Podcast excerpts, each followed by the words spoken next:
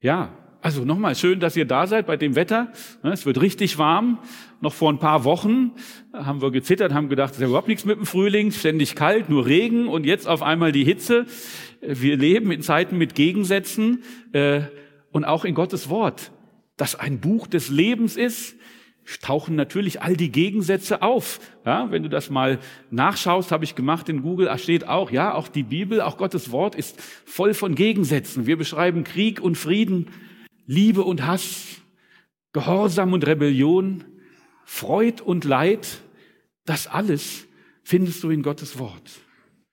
Und das kennt auch die Bibel. Das kennt auch, oder das sehen wir auch. Und das sehen wir zum Beispiel einen wunderschönen Vers im Prediger, das Buch Prediger ist ja jemand, der wirklich sehr tief auch nachdenkt über die Dinge.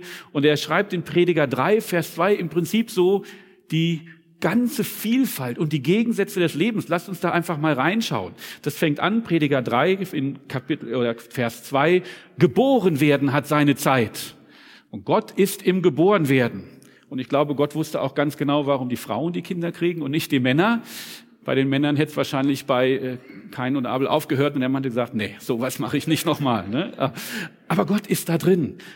Und Sterben hat seine Zeit. Ja, das gehört dazu. Wir werden geboren, wir leben und wir werden sterben. Und Gott wird uns trösten, wenn wir Menschen verlieren. Gott wird da sein und uns Hoffnung zusprechen, wenn Menschen von uns gehen. Pflanzen hat seine Zeit. Ja, wer einen Garten hat, der muss das berücksichtigen. Wenn du zu spät bist, dann wird's nichts mehr. Wenn du zu früh wirst, hilft's dir auch nicht. Und das gepflanzte Ausreißen hat auch seine Zeit. Du musst abschneiden. Wenn du es einfach nur wachsen lässt, ist es ein schöner Biogarten, aber es wird dann auch von alleine absterben. Töten hat seine Zeit und heilen hat seine Zeit. Leider müssen wir das im Moment wieder erfahren. Ja, es gibt auch Zeiten, in denen ist, in denen töten Menschen. Unsere Hoffnung ist, dass das Töten endet. Dafür beten wir und dass Heilung eintritt. Aber es gehört beides dazu und Gott ist in beiden Situationen für uns da. Zerstören hat seine Zeit und bauen hat seine Zeit. Manchmal müssen wir Altes niederreißen. Wir stehen ja davor, dass wir für uns unsere Behausung, die wir jetzt 40 Jahre hatten, da wird sich auf jeden Fall was verändern. Wie genau, das sehen wir, wann genau, all das sind wir gerade am Schauen. Aber manchmal ist es so, ich muss etwas kaputt machen, ich muss etwas zerstören, um dann Neues wieder aufbauen zu können. Beides gehört dazu. Wenn ich daran festhalte, ist es nicht gut. Und wenn ich nicht merke, jetzt ist die Zeit, Neues zu bauen, verpasse ich vielleicht was. Weinen hat seine Zeit und Lachen hat seine Zeit. Selbst wenn wir jeden Tag nur fröhlich und lachend durch die Welt laufen würden, wird es auch irgendwann langweilig. Zur Fülle des Lebens gehört das gesamte Leben, gehört das ganze Leben. Und Gott ist auch da, wenn wir traurig sind. Und Gott freut sich mit uns, wenn wir fröhlich sind. Klagen hat seine Zeit und tanzen hat seine Zeit. Ja, wenn es mir auf dem Herzen liegt, darf ich zu Gott gehen und darf klagen. Das ist in Ordnung. Und ja, es ist auch in Ordnung, wenn du tanzen gehst, sagst du, steht doch in der Bibel. Hallo? Ähm, also auch wir dürfen fröhlich sein, wir dürfen tanzen.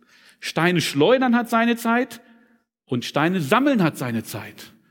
Du musst dich vorbereiten auf etwas und dann irgendwann musst du auch das mal loslassen, was du gesammelt hast. Vielleicht nicht gerade in dem Bereich Steinschleudern, aber letztendlich, du musst alles berücksichtigen. Umarmen hat seine Zeit und sich der Umarmung enthalten hat auch seine Zeit. Willkommen im Partnerschaftsseminar Teil 1.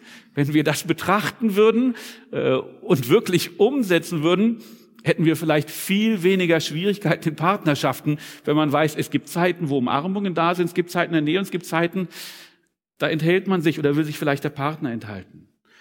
Suchen hat seine Zeit und verlieren hat seine Zeit. Ja, manchmal bin ich in einer Phase des Suchens, in einer Phase des Schauens und Findens und manchmal bin ich in einer Phase, wo Dinge verloren gehen. Aufbewahren hat seine Zeit und wegwerfen hat seine Zeit. Es gilt, Gutes zu bewahren, aber es gilt manchmal eben auch, das, was nicht so gut, so gut ist, einfach auch mal loszulassen und sich von Liebgewonnenem zu trennen, wenn es Zeit ist. Zerreißen hat seine Zeit und flicken hat seine Zeit. Manche Dinge gehen kaputt, manche Dinge müssen vielleicht zerreißen und manche Dinge müssen auch geflickt werden. Und wenn es die rechte Zeit ist, wird Gott da sein und uns beim Flicken unterstützen. Schweigen hat seine Zeit und Reden hat seine Zeit. Partnerschaftsseminar Teil 2. Ja, Frauen, manchmal ist es so, wir Männer schweigen und Männer, manchmal müssen wir unseren Mund mal aufmachen und was sagen. Ja, ist wichtig. Schweigen und reden, beides ist da. Lieben hat seine Zeit und hassen hat seine Zeit.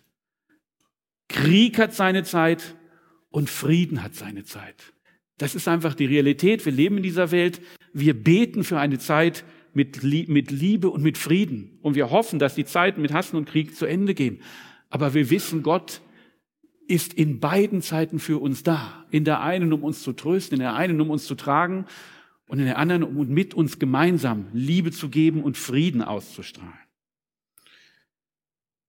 Und es kann sein, dass solche Gegensätze, wie wir gelesen haben, dass die manchmal unvereinbar sind und dass sich das nicht vereinen lässt. Aber es gibt, hilft eben manchmal auch so einen besseren Einblick zu gewinnen, sich einfach Dinge besser begreiflich zu machen. Es gibt so eine Denkrichtung oder eine philosophische Methode, Dialektik nennt sich das, die geht davon aus, ich betrachte etwas und dann schaue ich mir das Gegenteil von dem an und aus der Betrachtung von dem, was ich anschaue und dem Gegenteil gewinne ich dann vielleicht mehr an Erkenntnis.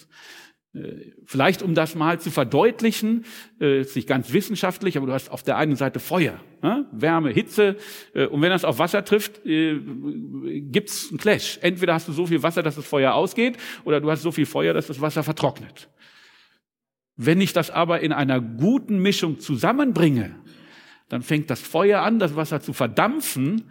Und weil der Mensch irgendwann nach ein paar tausend Jahren entdeckt hat, dass Gott dieses Prinzip geschaffen hat, können wir sozusagen jetzt unser modernes Leben leben. Wir haben entdeckt, hey, wir können das nutzen, wenn wir Wasser und ähm, Feuer in einer richtigen Mischung zusammenbringen, dann können wir das für uns nutzen und dann bringt uns das weiter. Und genau das möchte ich jetzt heute mit uns auch tun. Ich habe mir einfach drei Bereiche rausgesucht, die ja so gegensätzlich sind. Und ich möchte schauen, ob es uns vielleicht, wenn wir sie in diesen beiden gegensätzlichen Positionen betrachten, etwas weiterbringt. Wir ein bisschen mehr lernen von, wie Gott ist, wie Gott uns sieht, wie wir Gott sehen können. Und darum schaue ich mir einmal an, Jesus, Gott in seiner gesamten Herrlichkeit, als Herr, als Herrscher und gleichzeitig oder eben als Gegensatz der Jesus, unser Freund, der mit uns lebt, der vertraut mit uns ist. Das Zweite, was ich anschauen möchte, ist dann Gottes Liebe für diese Welt. Gott, der diese Welt geschaffen hat und der uns gleichzeitig sagt, macht euch nicht eins mit dieser Welt, sondert euch ab von dieser Welt. Wie passen diese beiden Dinge eigentlich zusammen?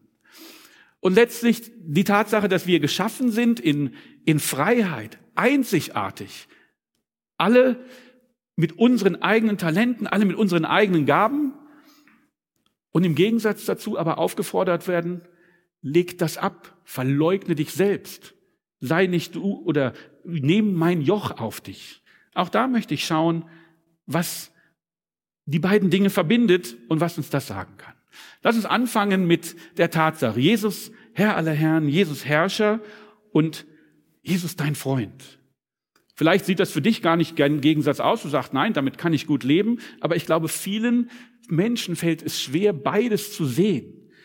Zu sehen, dass wir einen Gott haben, der, der Herr in all seiner Herrlichkeit, hoch erhaben und gleichzeitig jemand, der mit mir durchs Leben geht, unser Freund und Bruder ist und der alles mit uns teilt.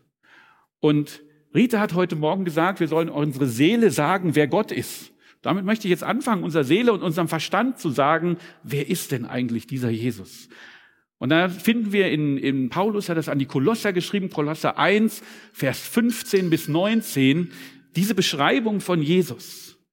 Dieser ist das Ebenbild des unsichtbaren Gottes, der Erstgeborene, über aller, der über aller Schöpfung ist. Denn in ihm ist alles erschaffen worden, was im Himmel und was auf Erden ist. Das Sichtbare und das Unsichtbare. Seien es Throne oder Herrschaften oder Fürstentümer oder Gewalten. Alles ist durch ihn und für ihn geschaffen. Und er ist vor allem Und alles hat seinen Bestand in ihm. Und er ist das Haupt des Leibes, der Gemeinde. Er, der der Anfang ist, der Erstgeborene aus dem Toten, damit er in allem der Erste sei. Denn es gefiel Gott, in ihm alle Fülle wohnen zu lassen. Amen. Da könnte ich eine ganze Predigtreihe draus machen und Wochen drüber sprechen, was dieses wunderbare Bild uns zeigt. Er ist das Bild, das Ebenbild dieses unsichtbaren Gottes. Wir hören von dem Gott. Wir wissen, dieser Gott ist da, aber er ist für uns nicht sichtbar, nicht greifbar. Und dann kommt Jesus und zeigt uns sichtbar, merkbar, hörbar vor unseren Augen, wie dieser Gott ist. Und er, wir können es an ihm erkennen. Und er ist der, der über aller Schöpfung ist. Alle Schöpfung muss sich vor ihm beugen. Und bevor irgendetwas geschaffen wurde, war dieser Jesus da. Bevor irgendetwas entstanden ist, war er schon da. Und er wird noch da sein, wenn alles andere vergangen ist. Das heißt, das ist unser Gott. In ihm wohnt alle Fülle. Wenn man, es fällt schwer, überhaupt so etwas zu begreifen, aber das ist der Gott, den wir anbieten. Das ist unser Gott in all seiner Herrlichkeit, in all seiner Erhabenheit, in all seiner Vollkommenheit. Und das ist der Gott, vor dem sich jedes Knie beugen muss. Und wer kann gegen uns sein, wenn dieser Jesus, wenn dieser Gott für uns ist? Wer kann irgendetwas gegen uns tun? Und wir brauchen manchmal diesen Gott. Wir brauchen manchmal diesen Jesus in all seiner Macht. Wir stehen manchmal vor unmöglichen Situationen, wo wir nicht weiter wissen. Wo wir keine Ahnung, wie ich da rauskomme. Vielleicht sehen wir uns irgendwem gegenüber, der sehr viel mehr größer ist. Manchmal hast du irgendwelche Schwierigkeiten mit Ämtern oder was auch immer. Oder du stehst vor Situationen, wo du sagst, ich weiß nicht, wie es weitergeht. Ich habe keine Ahnung. Aber du weißt, da gibt es diesen Gott, der war am Anfang da. Diesen Gott, der ist der Erste von allem. Diesen Gott, der hat alles geschaffen. In ihm, durch ihn ist alles geschaffen. Ohne ihn ist nichts geschaffen. Und du weißt, er steht an meiner Seite. Und diese Situation wird sich lösen. Wie, das weiß ich nicht. Aber ich habe einen großen, ich habe einen, einen, einen wunderbaren Gott, der an meiner Seite steht und der für mich eintritt. Amen. Amen. Und das, das haben die Menschen doch von jeher schon gesehen. Diese Herrlichkeit haben die Menschen doch von jeher schon erkannt. Erster Chronik 29, da schreibt, da betet David für die Steuer für den Tempel, weil er weiß, es soll dieser Tempel gebaut werden. Und er sagt, dein, o oh Herr, ist die Majestät und Gewalt und die Herrlichkeit und der Glanz und der Ruhm. Denn alles, was im Himmel und auf Erden ist, ist dein. O Herr, ist dein, o Herr, ist das Reich. Du bist als Haupt über alles erhaben. Reichtum und Ehre kommen von dir. Du herrschst über alles. In deiner Kraft stehen, in deiner Hand stehen Macht und Kraft. In deiner Hand steht alles groß, steht es alle und alles groß und stark zu machen. Das sehen die Menschen und da spüren sie, dass er da ist. Aber vielleicht liegt hier auch eine Herausforderung. Weil, wenn du das so siehst, dieses Bild so groß und so mächtig, dann denkst du vielleicht, wer bin ich dagegen? Da bin ich doch nur ein kleines Licht. Guck dir doch diesen, der ist so perfekt, der ist so herrlich, der hat alles. Wer bin denn ich dagegen? Ja. Und kann der mich denn überhaupt verstehen? Kann der denn, kann der denn meine Nöte und Ängste verstehen? Da ist dieser herrliche Gott, der, der, der, ja, der, der wohnt da im Himmel, aber oh, hier unten ist es schwierig und wie, wie soll der das verstehen? Ich glaube, für viele Menschen die Jesus nicht kennen, wohnt Gott eben in so großen Häusern, in so großen Kirchen. Ja, und wenn du da reingehst, finden wir das manchmal als kalt oder wir werden erschlagen von der ganzen Kunst, die da ist. Ja, und wenn du in so eine Kirche gehst, dann musst du auch leise sein, weil du darfst nicht so laut reden. Ja, und dann hast du den Eindruck, oh, ja, das ist also, oh, das, da muss ich aber wirklich vorsichtig sein. Da kann ich nicht einfach so hingehen. Das, das, das klingt nicht nach jemandem, der nah ist und dem ich nah sein will. Äh, das ist irgendwie äh, äh jemand, der, der zwar mächtig ist, aber irgendwie doch nicht nah zu mir. Klingt ein bisschen weit weg vom eigenen Leben. Ja? Ich, Ich, ich stelle mir das immer so vor, wie wenn du irgendeinem Promi begegnest. Ne? Wir haben ja schon gehört, wir hatten Let's Talk Deeper. Ich weiß nicht, wer von euch leider nicht dabei sein konnte. Arnold Schwarzenegger war gegenwärtig. Ja, also, sorry. Also, wenn ihr nicht dabei wart, nächstes Mal, wenn Let's Talk Deeper ist, seid dabei, damit ihr es nicht verpasst. Es, es ging um eine Begegnung mit Arnold Schwarzenegger und ich kann mich auch mal erinnern, dass ich auch mal so eine Begegnung hatte, wo das so deutlich wurde, dieser Unterschied. Ich war mit der Studienabschlussfahrt, schon länger her, äh, in Rom. Ja, waren wir äh, Latein, äh, Lateiner, äh, und dann sind wir nach Rom gefahren und zu der Zeit waren äh, Leichtathletik-Weltmeisterschaften. Äh, und dann sind wir da so rumspaziert und an der spanischen Treppe im Rom sind wir rumgelaufen und da saß, weiß nicht, ob ihr den noch kennt, Jürgen Hingsen. Leichtathletik. Es war Leichtathletik-WM. Er war irgendwie so der König der Zehnkämpfer. Und wir laufen durch die Stadt. Oh, Jürgen Hingsen. Wow also wir waren irgendwie mehrere, aber zwei von uns, wir waren so ein bisschen sportbegeistert und oh, das ist ja unglaublich. Da waren wir ganz aufgeregt. Was machen wir denn jetzt? Was können wir denn jetzt machen? Ja, es waren Zeiten äh, für die Jüngeren, da gab mal noch keine Handys, da konntest du nicht einfach sagen, machen wir ein Selfie. Da hattest du eine Kamera dabei und dann hast du überlegt, mache ich oder mache ich nicht? Und dann haben wir unseren ganzen Mut zusammengenommen, sind zu Jürgen Hingsen gegangen, haben gesagt, hey, können wir ein Foto machen? Und dann hat uns jemand fotografiert. Und ich habe ein Foto, irgendwo muss ich es finden, Jürgen Hingsen und ich. Wow. Und äh, wir waren den ganzen Abend völlig benommen. Oh, also das ist ja unglaublich. Da haben wir getroffen. Oh, also wir konnten gar nicht. Das war unglaublich. Ja.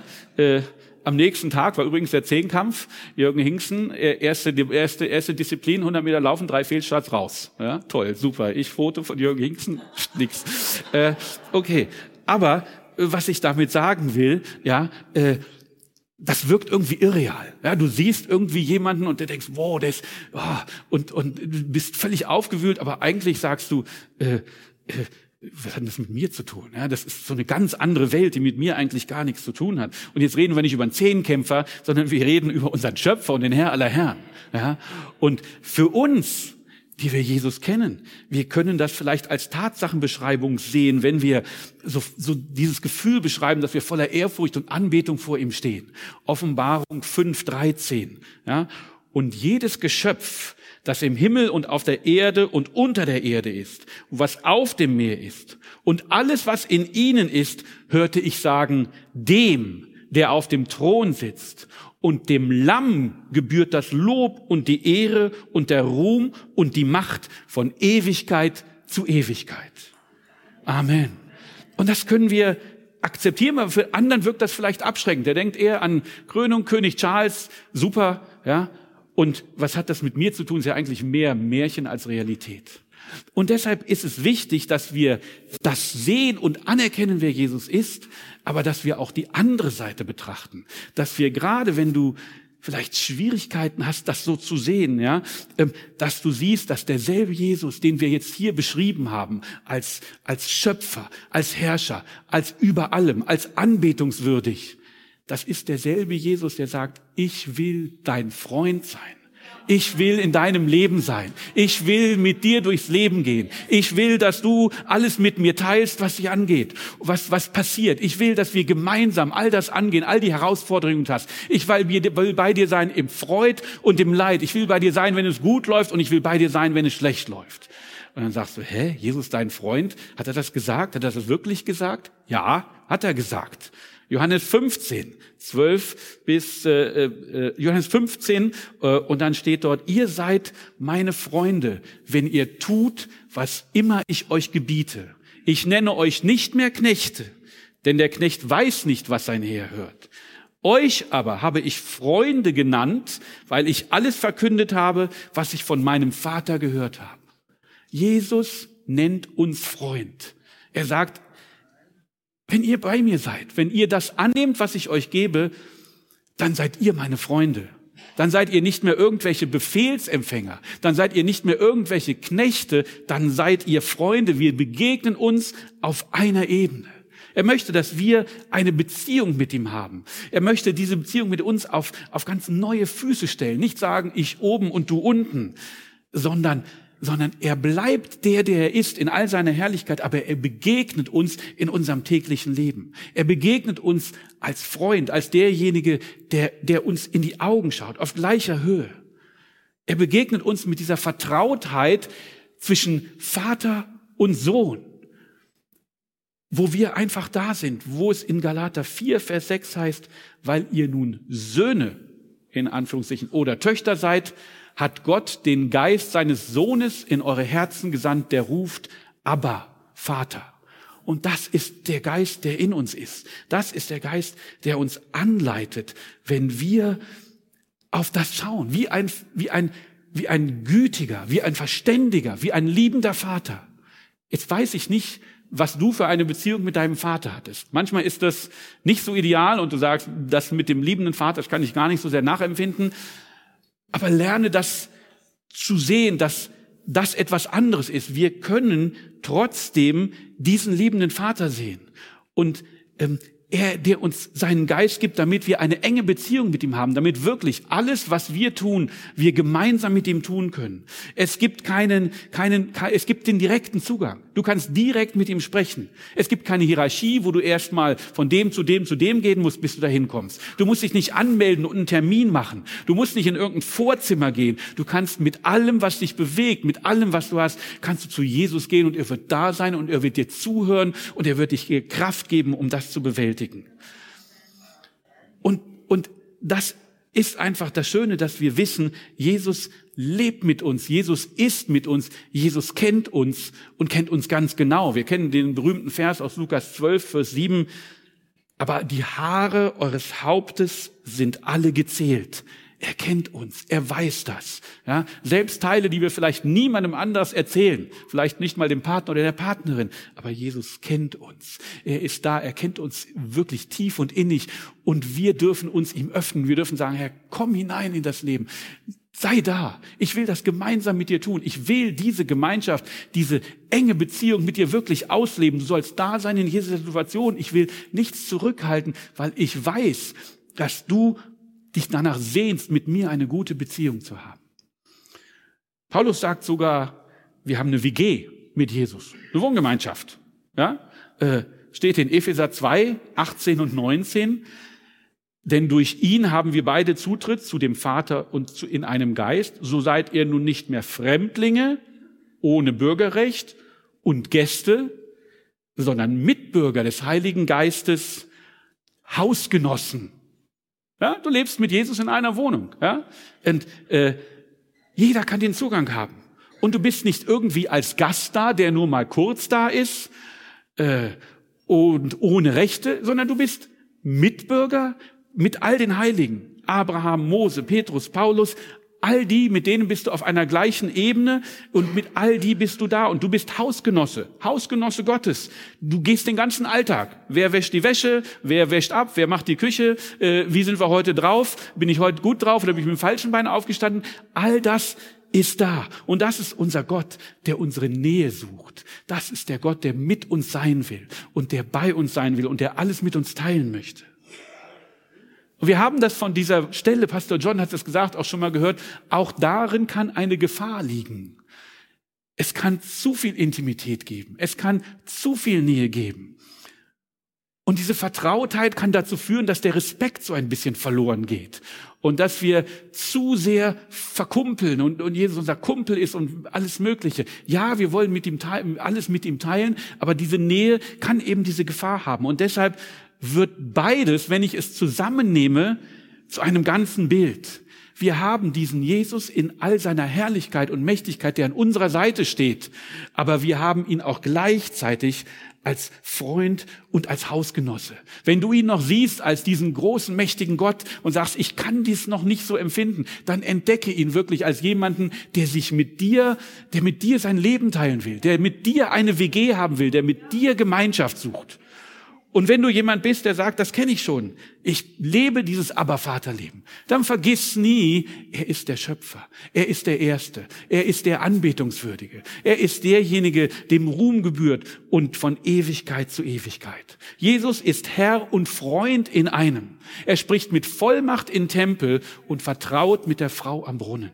Es gibt den einen nicht ohne den anderen Teil. Und wir müssen alle Aspekte von diesem, von unserem Herrn verkündigen. Seine Herrlichkeit und seine Größe, ebenso wie seine Nähe und seine Verbundenheit zu jedem Einzelnen auf dieser Welt.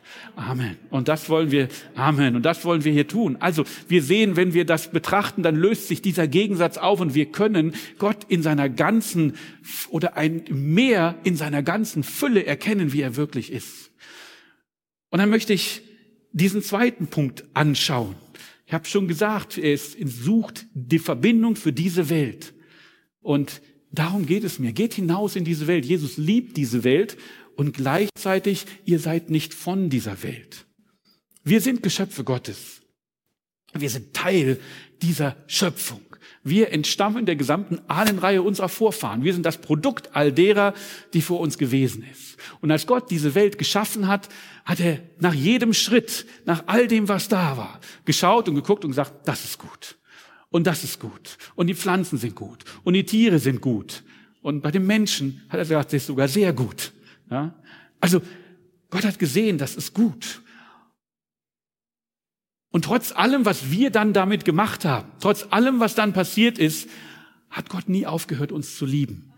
Und er, er hat sich immer danach ausgestreckt, er hat sich immer nach dieser Liebe, hat immer diese Liebe für uns in sich gehabt.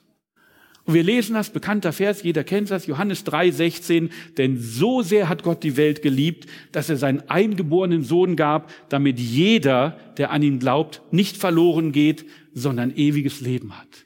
Er hat die ganze Zeit gedacht, wie kriege ich das, wie kann ich das wieder hinbekommen, wie bekomme ich diese Beziehung, die der Mensch zerstört hat, wie bekomme ich die wieder hin? Und daher war Jesus bereit, alles zu geben. Er hat gesagt, wenn es sein muss, dann mache ich das, dann entäußere ich mich all meiner Herrlichkeit. Und ich komme als Mensch auf diese Erde und ich erdulde Verfolgung und ich gebe mein Leben, damit wir, damit der Mensch wieder, damit die Welt, die Menschen wieder in diese Position hineinkommen können, die ich für sie, die Gott für sie erdacht hat. Und er hat uns geliebt, als wir noch nicht liebenswert waren. Er hat uns einen Blankoscheck unterschrieben, ohne zu wissen, ob wir damit gut umgehen oder ob wir den annehmen oder nicht. Und er hat es so einfach gemacht. Nichts Kompliziertes, keine Prüfung oder was auch immer. Glaube, damit jeder, der an ihn glaubt. Glaube was? Glaube an mich und dann hast du das. Einfach nur glauben. Und jeder Mensch auf dieser Welt kann diese Chance auf Rettung ergreifen. Niemand ist ausgeschlossen. Jesus liebt uns und er liebt diese Welt, damit, damit sie zu ihm kommen kann. In Markus 16, 15 gibt er uns diesen Auftrag und er sprach zu ihnen, geht hin in alle Welt und verkündigt das Evangelium der ganzen Schöpfung. Das ist unsere Mission. Das ist unser Auftrag, überall hinzugehen. Ich habe das vorhin gesagt, heute sind wir in Europa an zwei Teilen. Wir haben das gehört, An Pretorius war hier, in, in Afrika, wir unterstützen Dienste, Pastor Stefan ist in Pakistan und in Indien unterwegs. Wir gehen überall hin, zu allen Menschen, in alle Regionen, in alle Schichten, zu jedem, den wir erreichen können, um diese frohe Botschaft zu, äh, zu verkünden. Wir wollen, dass die gesamte Schöpfung erfährt, Gott liebt dich und Gott sucht die Nähe von dir, mit dir. Und wir versuchen die verschiedensten Wege zu gehen, damit wir Menschen erreichen können. Es ist schön, wenn wir hier Gottesdienst feiern. Es ist schön, wenn wir hier zusammenkommen es ist schön, wenn wir uns gegenseitig ermutigen, aber unser eigentliches Ziel, unsere eigentliche Mission, unsere eigentliche Aufgabe ist hinauszugehen in diese Welt, die Menschen dort aufzusuchen, wo sie sind und ihnen diese frohe Botschaft zu verkünden, ihnen zu sagen, dass sie zurückkommen wollen, können, dass sie Jesus finden können. Wir müssen diese Welt mit den Augen von Jesus, mit den Augen von Gott betrachten. Wir müssen sehen, dass er Söhne und Töchter, Brüder und Schwestern sieht, die zu ihm zurückkommen sollen. Und wir müssen diese liebenden Augen fahren. Wir müssen in diese Welt gehen, wie wir das tun, Stefan und Lukas und alle, die das tun. Und wir müssen das auf die verschiedensten Wege tun. Deshalb haben wir Gospel Art. Deshalb machen wir verschiedene neue Formate, damit wir Menschen mit dieser Botschaft erreichen können. Und wir wollen das Licht in der Dunkelheit sein und wir wollen das Licht sein in der Dunkelheit von Einsamkeit, von Schmerz, von Leid und Verzweiflung. Wir wollen der Welt bezeugen, dass all das besiegt ist. Und wir wollen für die Welt da sein, damit sie den erkennt, der die Rettung bringt. Matthäus sagt Amen. Amen. Ja.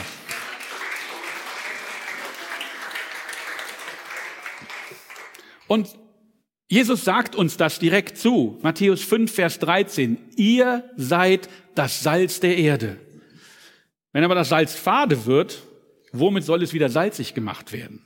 Es taugt zu nichts mehr, als dass es hinausgeworfen wird und von den Leuten zertreten wird. Das ist der Auftrag, hinauszugehen. Salz bringt nichts ohne Suppe. Ja? Wenn du nur Salz isst, bekommst du nicht. Kann ich dir aus eigener Erfahrung sagen. Kann mich erinnern, dass ich mal irgendwo gesessen habe und Salzstangen gegessen. Dann waren die Salzstangen alle und unten war Salz. Und ich dachte, ich bin ja super toll und habe diesen Salz äh, gegessen, das mir überhaupt nicht gut bekommen. Ja? Musste schnell weglaufen, weil mir wurde schlecht. Ja? Aber äh, wenn wir nur Salz sind, dann fehlt, dann, dann können wir nichts erreichen. Wir brauchen Suppe. Da, wo Suppe ist, da brauche ich ein bisschen Salz. Da, wo ich was, da, wo was ist, da, wo was getan werden muss, da muss ich hingehen, damit ich was verändern kann. Ja, ähm, und das wollen wir nicht. Ne? Das, das Licht unter Scheffel stellen ist auch, wenn wir nur aufeinander hocken und sagen, ach, ist das alles schön, sondern wir müssen uns immer wieder danach ausstrecken, dass wir in diese Welt hinausgehen und ihnen die Rettung verkündigen. Amen. Amen. Und deshalb hat Paulus auch gesagt, ich bin allen alles geworden. Ich habe das versucht, alle zu erreichen, damit ich einige, damit ich auf diese Weise einige retten kann. Und deshalb müssen wir uns auch damit beschäftigen, müssen schauen, was bewegt denn eigentlich die Menschen? Wie können wir die Leute denn überhaupt erreichen, wo sie sind? Ja? Und deshalb war das so faszinierend zu sehen, als, als Anpretorius gesagt hat, wir gehen raus. Wir gehen raus. Wir waren erst in den Schulen und jetzt, dann mussten wir wegen Corona rausgehen. Aber das war gar keine Herausforderung, sondern weil wir jetzt in die Familien gegangen sind mit unserer Speisung, haben wir auf einmal nicht nur die Schulkinder erreicht, sondern wir haben die Familien und die Dörfer erreicht. Und sie gehen hin, sie gehen in die Gefängnisse, wie wir das auch getan haben, weil sie sagen, wir müssen die Menschen dort erreichen. Sie gehen in die Schulen, weil sie sagen, wir wollen sie erreichen, bevor sie im Gefängnis sind. Aber wenn sie im Gefängnis sind, auch dann wollen wir sie erreichen. Ja? Und wenn Gott sagt, er hat die Welt geliebt, dann wollen wir das mit der gleichen Liebe angehen, dann wollen wir mit der gleichen Liebe in diese Welt hineinschauen und sehen, dass wir so viele wie möglich retten können. Das ist unser Auftrag. Und dann lesen wir 1. Johannes, Kapitel 2, Vers 15 bis 17. Habt nicht lieb die Welt noch, was in der Welt ist. Wenn jemand die Welt liebt, so ist die Liebe des Vaters nicht in ihm. Das nenne ich mal einen Gegensatz. Das, gerade eben haben wir gesagt, hey, Gottes Liebe ist da. Und jetzt sagt uns der Schreiber, habt die Welt nicht lieb. Und ich habe es extra nachgeschaut. Es ist das gleiche Wort. Ich habe gedacht, vielleicht kann man so irgendwie auflösen. Es ist das gleiche Wort für Liebes, die Agape. Gott agape die Welt und gab seinen Sohn. Und der Schreiber hier sagt, agapet nicht die Welt. Da habe ich gedacht, vielleicht ist es das Wort Welt. Vielleicht meint das irgendwas anderes. Auch das gleiche Wort. Jesus oder Gott agapet den Kosmos und gab seinen Sohn. Und hier seht, agapet nicht den Kosmos. Liebt nicht die Welt. Was heißt das? Ja? Und Menschen kommen ja tatsächlich auf die verrücktesten Ideen. Sollen wir uns jetzt absondern? Ja, sollen wir äh, nichts mehr mit den anderen zu tun haben? Ist ja alles so schlimm da draußen. Schön hier bleiben, eine feste Burg oder festen Mauer bauen, damit ja da nichts da passiert. Aber vielleicht lässt sich das auch auflösen, wenn man es tatsächlich eben von beiden Seiten betrachtet. Wenn man sich Johannes 3,16 vor Augen hält. Es hört ja nicht auf damit, dass er sagt, äh, ich habe die Welt so sehr geliebt, sondern das Ganze hatte einen Sinn und das Ganze hatte einen Zweck. Ja? Es geht nicht einfach darum, ähm, die Schöpfung anzuschauen. Gott hat die Welt geschaffen. Aber der Mensch hat dem Teufel das Anrecht auf die Herrschaft über diese Welt gegeben. Und Gott liebt die Schöpfung nicht um ihrer selbst willen, nicht um zu sagen, wow, was habe ich da Tolles geschaffen, guck mal die Natur. Ja, das ist schön. Aber es geht nicht darum, da, da in der Bewunderung zu verharren und zu bleiben und zu sagen, das ist ja alles toll. Es geht auch nicht darum, dass jeder sich ausdenken kann, was für ihn das Beste ist. Ja, dass jeder sagen kann, ah, ich, ich, ich, ich schau mir mal, was für mich das Wertvollste ist. Ja, ich glaube, dass Jesus sich freut, wenn du beruflich erfolgreich bist. Ich glaube, dass er sich freut, wenn du finanziell gut aufgestellt bist. Ich glaube, dass er sich freut, wenn du Bildung erreicht hast. Ich glaube, dass er sich freut, wenn du wirklich was Gutes tust. Aber der Schreiber Johannes drückt es in diesem Brief ja auch so noch aus, denn alles, was in der Welt ist, die Fleischeslust, die Augenlust, der Hochmut des Lebens, ist nicht vom Vater, sondern von der Welt.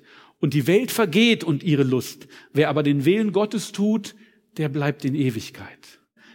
Jesus Liebe für diese Welt geht um mehr als das, was wir sehen können. Es geht um die Ewigkeit. Es geht darum, diese Einschränkungen, die wir einfach in dieser Schöpfung haben, zu überwinden. Es geht darum, darüber hinauszugehen. Es geht darum, dass wir nicht mehr Krankheit und Tod, Streit und Hass haben, sondern es geht darum, dass wir diese Gemeinschaft mit Jesus und Gott Gemeinschaft haben, auf Ewigkeit im Thronsaal Gottes, in Liebe miteinander verbunden. Das ist darum, was es geht. Und deshalb sagt er, sagt er uns das, dass wir, dass wir die Welt auf der einen Seite lieben sollen, so wie er sie sieht, auf der anderen Seite aber nicht verharren sollen in dieser Welt und nur das, was wir sehen, zu unserem Maßstab machen sollen. Also 1. Johannes 4, im Kapitel 4 geht es dann weiter. Vers 4, Kinder, Ihr seid aus Gott und habt jene überwunden, weil der, welcher in euch ist, größer ist als der, welcher in der Welt ist. Wir können das überwinden. Sie sind aus der Welt, darum sie sind aus der Welt, darum reden sie von der Welt und die Welt hört auf sie. Ja, ne, es gibt etwas, was diese, was, was die Menschheit anreizt. Es gibt etwas, was diese Welt fasziniert, was, was die Welt spricht, aber wir sind aus Gott. Wer Gott erkennt, hört auf uns. Wer nicht aus Gott ist, hört nicht auf uns. Daran erkennen wir den Geist der Wahrheit und den Geist des Irrtums. Es gibt mehr als das, was sichtbar ist. Es gibt eine neuere und nicht nur eine bessere Welt, sondern auch ein besseres Leben. Aber wir leben hier auf dieser Welt und es gibt diesen Gegensatz und ich habe das vorhin schon gesagt, manche Gegensätze können wir nutzen, aber manche bleiben einfach und brauchen eine Entscheidung. Der Schreiber schreibt, der Johannes sagt, es gibt den Geist der Wahrheit und den Geist des Irrtums. Und den Gegensatz können wir nicht mehr verbinden. Hier braucht es eine Entscheidung. Glaube ich an den Geist der Wahrheit oder glaube ich an den Geist des Irrtums? Und daher ist es wichtig, das zu tun. Und das ist dann die Liebe für diese Welt und die Liebe für diese Natur. Nicht um ihrer selbst willen, nicht um sie nur zu bewundern, sondern als Ausdruck der schöpferischen Kraft von Jesus. Aber wir wissen, dass unsere Liebe dazu dient, dass wir ein anderes, ein höheres Ziel haben, nämlich die echte Liebe in Gegenwart von Jesus, von Jesus weiterzugeben. Und das ist dieser Gegensatz. Und so, so können wir das auflösen, dass wir nämlich sagen, es geht darum, dass wir diese Menschen lieben, aber nicht um ihrer, nur um ihrer selbst willen, sondern weil wir sie gewinnen wollen für diese größere Liebe, für diese größere Perspektive, für diese Ewigkeit, dass sie nicht nur verharren in dem, was sie sehen und was sie bedrückt oder was sie auch erfreut, sondern dass wir darüber hinausgehen können und sagen, da gibt es etwas, da gibt es etwas, was größer und was mehr wert ist. Und deshalb wollen wir Menschen für Jesus gewinnen. Und Jesus selbst hat diesen Gegensatz zwischen Liebe für die Welt und Überwindung der Welt selber aufgelöst in seiner Abschiedsrede nach dem Abendmahl. Als er das Abendmahl genommen hat, spricht er dieses Gebet in Johannes 17, wo er sagt, ich habe deinen Namen den Menschen offenbar gemacht, die du mir aus der Welt gegeben hast. Sie waren dein und du hast sie mir gegeben und sie haben dein Wort bewahrt. Auch uns gibt Jesus Menschen aus dieser Welt, auch uns vertraut Jesus Menschen an, damit wir sie für ihn gewinnen und damit wir sie bekannt machen können mit diesem Jesus und damit wir sie begleiten können im Wachstum und damit wir uns gegenseitig ermutigen können, diese Arbeit zu machen und in seinem Wort zu bleiben. Und er sagt, ich bitte für sie, nicht für, die Welt bitte ich, sondern für die, welche du mir gegeben hast, weil sie dein sind. Jesus weiß, das ist das Abendmahl. Jesus weiß, was auf diese junge Gemeinde, auf diese kleine Gemeinde zukommt. Noch sind sie ganz klein, noch sind sie zwölf oder 120 und er weiß, es kommt auf sie zu Verfolgung und Bedrückung und auch Auseinandersetzung. Und deshalb gibt es dieses ganz spezifische Gebet für die, für die erste Gemeinde, wo er sagt, bleib bei ihnen. Ich bete für sie, weil sie sind dein und sie sind die Grundlage. Von ihnen wird dein Wort hinausgehen in die ganze Welt. Und deshalb betet er für sie. Und dass sie sich nicht erdrücken lassen von all dem, was die weltlichen Autoritäten tun wollen. Und dann sagt er, ich bin nicht mehr in der Welt, aber diese sind in der Welt. Und ich komme zu dir, heiliger Vater, bewahre sie in deinem Namen, die du mir gegeben hast, damit sie eins seien, gleich wie wir. Wir sind auch in diese Welt gestellt. Jesus ist als Mensch nicht mehr hier. Er ist gekommen, er hat seine Mission erfüllt, er ist nicht mehr hier, aber er hat uns an seiner Stadt als seine Hände, als seinen Mund, als seine Beine äh, in diese Welt gestellt. Und damit wir diese Hoffnung weitergeben, damit wir das Werk vollenden können. Er sitzt beim Vater und betet für uns. Aber er hat uns hingestellt, dass wir diese Aufgabe übernehmen. Und ich habe ihnen dein Wort gegeben und die Welt hasst sie. Denn sie sind nicht von der Welt, gleich wie auch ich nicht von der Welt bin. Jesus ist nicht von der Welt. Er ist in diese Welt gekommen, sie zu retten. Aber er ist nicht von dieser Welt. Und auch wir, wenn wir verkünden, ja, es wird auch Widerstand geben. Ja, auch Menschen werden lachen, Menschen sagen, damit kann ich nichts anfangen. Aber das ist der Teil. Aber wir wissen, wir wollen den Menschen diese Gelegenheit geben, sein Wort weiterzutragen. Und ich bitte dich, ich bitte nicht, dass du sie aus der Welt nimmst, sondern dass du sie bewahrst von dem Bösen. Jesus bittet gar. Ich möchte nicht, dass sie rauskommen. Ich möchte nicht, dass sie sich absondern. Sie sollen in dieser Welt bleiben. Sie sollen in dieser Welt Licht und Salz sein. Ich möchte nicht, dass du sie rausnimmst. Lass sie dort. Aber bewahre sie. Bewahre sie für mich. Sei, lass sie in meiner Gegenwart bleiben. Lass sie in meiner Nähe bleiben. Bewahre sie von dem Bösen. Lass sie beim Guten bleiben. Sie sind nicht von der Welt gleich, wie auch ich nicht von der Welt bin. Und so löst sich das auf. Wir haben diese Liebe für die Welt, die Jesus auch hat. Und gleichzeitig wissen wir, wir unterwerfen uns nicht den Gesetzmäßigkeiten dieser Welt. Wir wollen gemeinsam mit Jesus diese Welt überwinden. Wir wollen hinausgehen und Menschen diese Botschaft weitergeben. Wir wollen den Menschen sagen, dass es etwas mehr gibt als das, was sie sehen. Wir wollen ihnen sagen, dass auch sie wissen, dass ein Leben auf uns erwartet, jenseits unserer Vorstellungskraft, dass wir in der Gegenwart unseres Herrn Jesus auf alle Ewigkeit leben können. Und dazu wollen wir hinausgehen in diese Welt und so viel wie möglich Menschen dazu mit einladen. Das ist unser Ziel. Und deshalb lieben wir diese Welt, wissen aber, dass wir dass wir einen Platz haben, der sowohl in dieser Welt ist, aber auch schon in dieser anderen Welt. Dass wir beides haben. Amen. Amen. Und schließlich möchte ich noch zum Abschluss in einen Bereich schauen, der mich auch immer wieder beschäftigt hat. Wir sind geschaffen als Individuen, als Einzelne.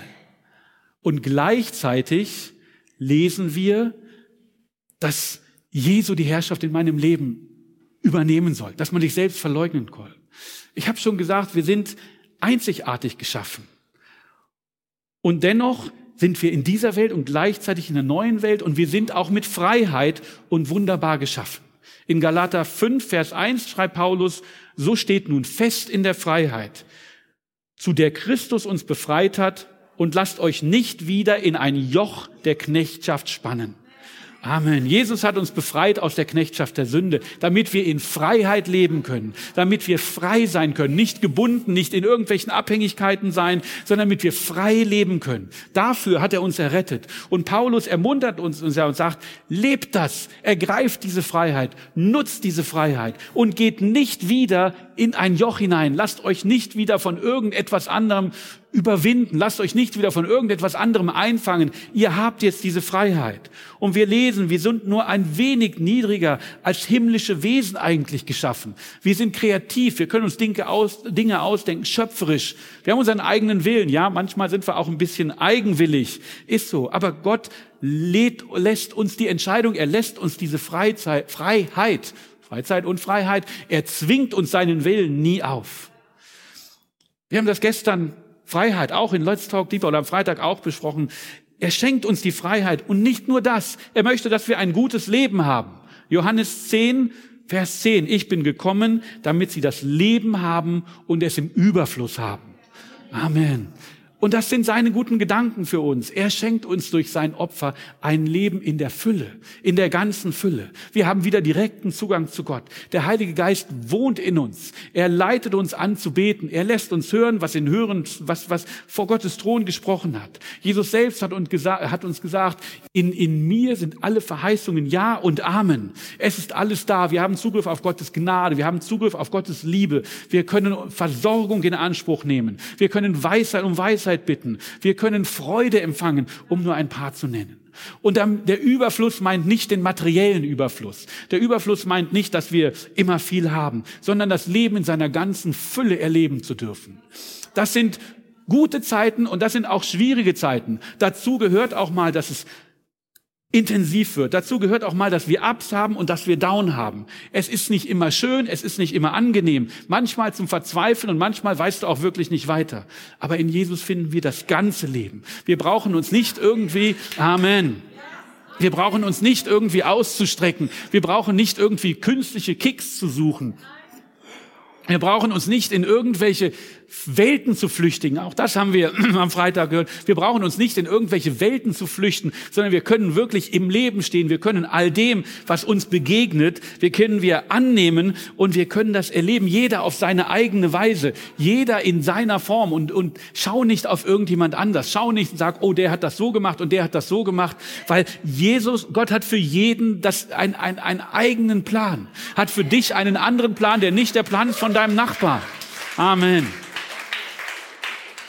Schau nicht auf andere, äh, als Beispiel vielleicht schon, aber, aber du, Jesus hat für dich etwas Eigenes und hat dich als eigen gedacht, ja, und er, er weiß, wie er uns erreichen kann. Und es ist die ganze Fülle und Jesus weiß, wie er mit uns spricht und deshalb lesen wir auch nicht nur Gott sagte und Gott sprach zu ihnen, sondern wenn er zu den Sündern geht, er aß, er saß mit ihnen bei Tisch. Und ich glaube nicht, das war nur, oh, ich will euch etwas sagen. Ich glaube, da gab's Freude. Ich glaube, da gab's Gesang. Ich glaube, da war, da, da war einfach dabei. Das erste Wunder, was Jesus vollbracht hat, war bei einer Hochzeitsfeier. Es ging um den Wein. Ja? Also Jesus möchte uns in unserer, in unserer Gänze haben. Er möchte unsere ganze Persönlichkeit haben. Amen. Und deshalb lesen wir im Psalm 139, Vers 4, ich danke dir dafür, dass ich erstaunlich und wunderbar bin. Wunderbar sind deine Werke und meine Seele erkennt das wohl. Das ist Gottes Wahrheit. Ich danke dir dafür, dass ich erstaunlich und wunderbar gemacht bin.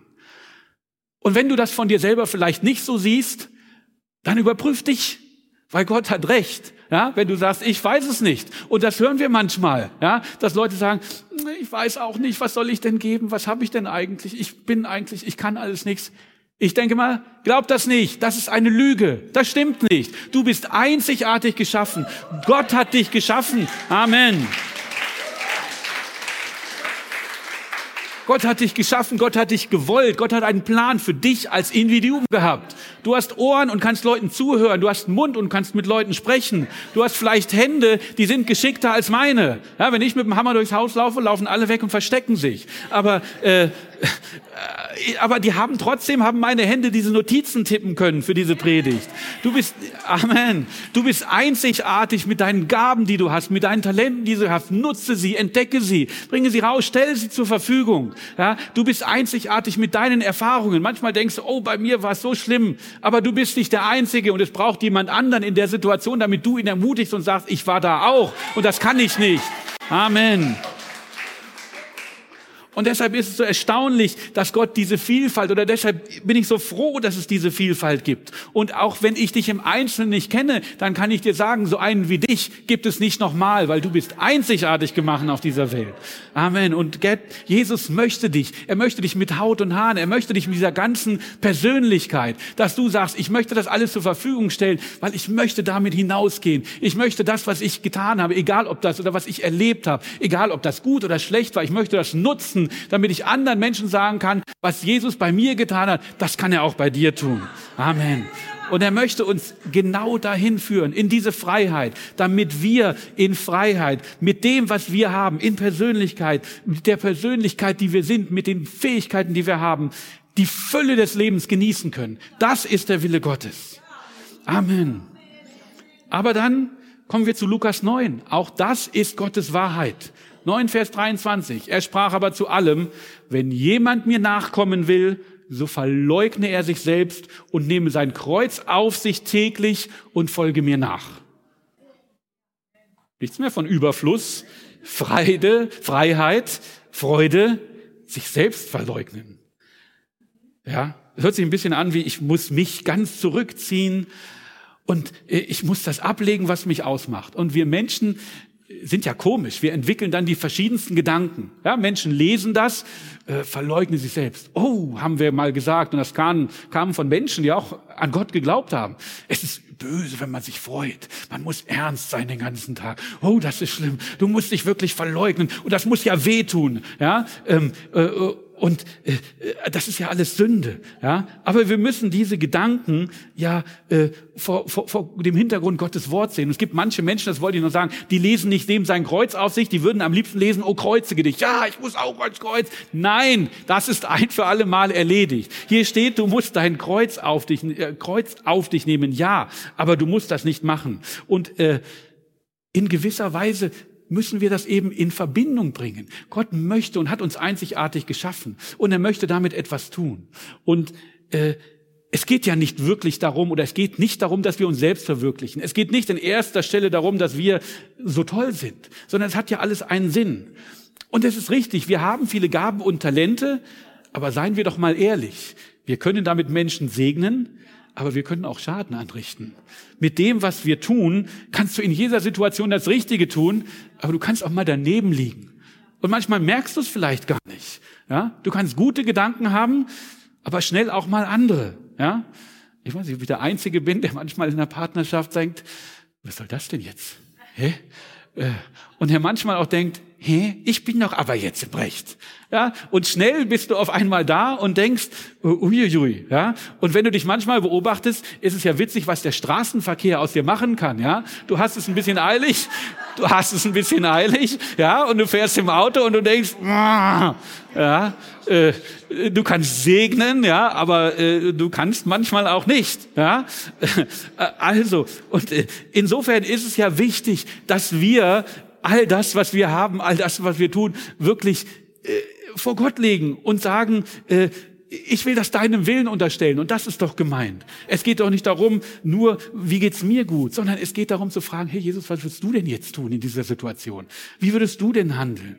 Ja, äh, es geht darum, Jesus hineinzunehmen in jede kleine Situation. An der Supermarktkasse, du stehst, pft, drängt sich einer vor. Ne? Äh, äh, am Arbeitsplatz, bei der Parkplatzsuche, Egal, ob es um die kleinen Dinge des Lebens geht oder um die großen Entscheidungen. Freiheit heißt nicht Zügellosigkeit, sondern heißt eben aus mehreren Alternativen die beste und die richtige auszuwählen. Und das tun wir, wenn wir ein gutes Richtmaß haben, wenn wir eine gute Orientierung haben, wenn wir wissen, okay, da gibt es in uns etwas, was uns sagt, was das Richtige zu tun ist und was nicht das Richtige zu tun ist. Und dafür brauchen wir so einen Orientierungsplan. Dafür brauchen wir irgendeinen Maßstab. Und das hat Matthäus oder das hat Jesus in Matthäus 11, 29 gesagt. Nehmt auf euch mein Joch und lernt von mir. Denn ich bin sanftmütig und von Herzen demütig. So werdet ihr Ruhe finden für eure Seelen. Freiheit, wirkliche Freiheit, haben wir auch gelernt, gibt's nicht. Ne? In dem Moment, wo es nur einen anderen Menschen gibt, irgendwann clasht es. Ja? Und es gibt ein Joch. Also zu denken, ich habe euch von diesem Joch der Sünde befreit und dann gibt's nichts mehr, ist eine Illusion. Du wirst immer irgendein Joch haben. Vielleicht ist es die menschliche Anerkennung. Vielleicht suchst du Bestätigung. Und das ist meiner Meinung nach eine große Gefahr heute, ja, weil, weil Menschen sich darüber definieren, wie viel Bestätigung sie bekommen, wie viel Klick sie irgendwie haben. Und das kann belastend sein. Ganz ehrlich. Ja, wir schauen manchmal auf irgendwelche Prominenten oder Fußballer. Ich glaube, es ist nicht einfach, wenn du weißt, da sitzen 80 Millionen vom Fernseher und jeder weiß, wie du es besser machen kannst, als du es eigentlich machst. Das ist nicht einfach. Und, und äh, äh, das, das das kann manchmal schlimm sein.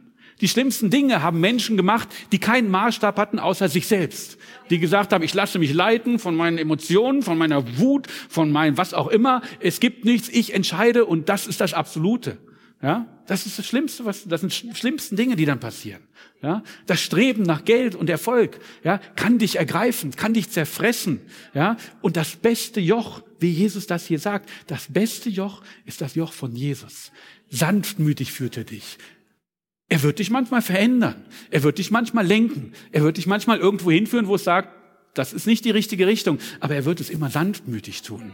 Er wird es immer, er wird es immer mit Liebe tun. Er sagt von sich selber, denn ich bin sanftmütig und von Herzen demütig. Das sagt der, der dem alle, der, der über allem thront, der über allem sitzt, aber sagt, ich bin von Herzen demütig, wenn ich dich anschaue, wenn du mit mir durchs Leben gehst, wenn du dein Joch auf mich simmst, ich bin demütig. Ich will nicht zeigen, was für ein toller Held ich bin. Ich will nicht zeigen, wie ich dich lenken kann. Ich will mit dir gehen. Ich will dich leiten leiten, anleiten. Ich will das tun.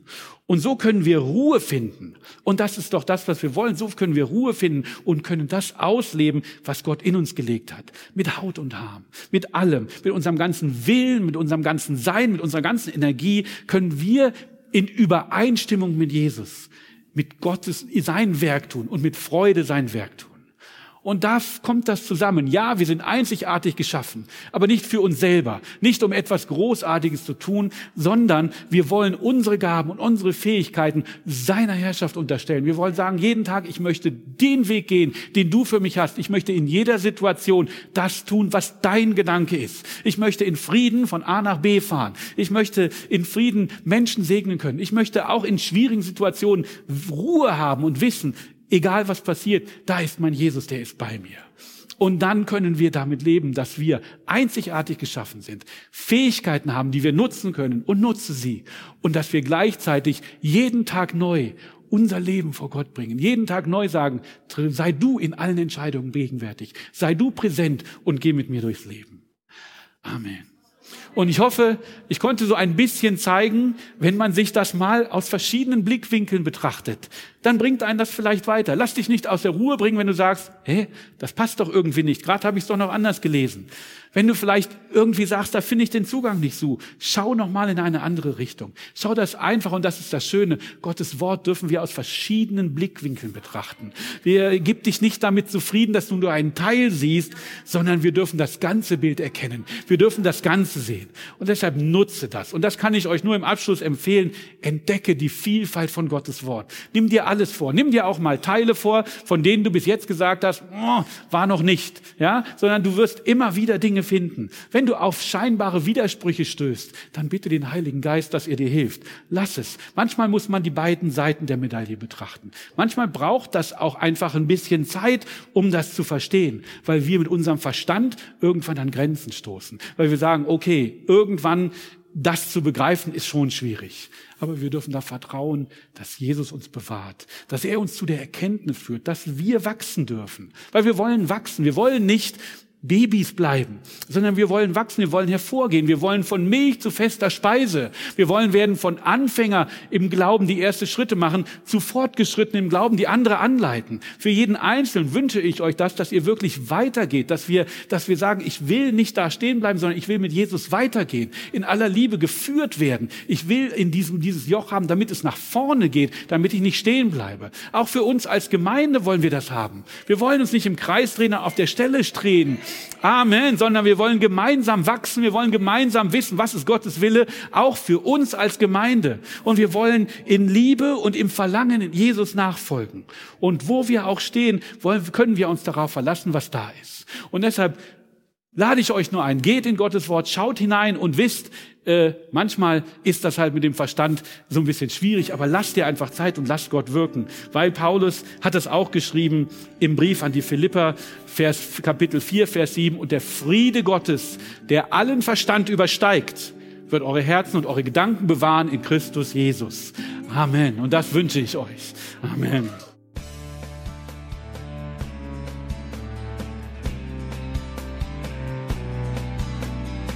Liebe Zuhörer, das war ein Ausschnitt eines Gottesdienstes hier im Gospel Life Center.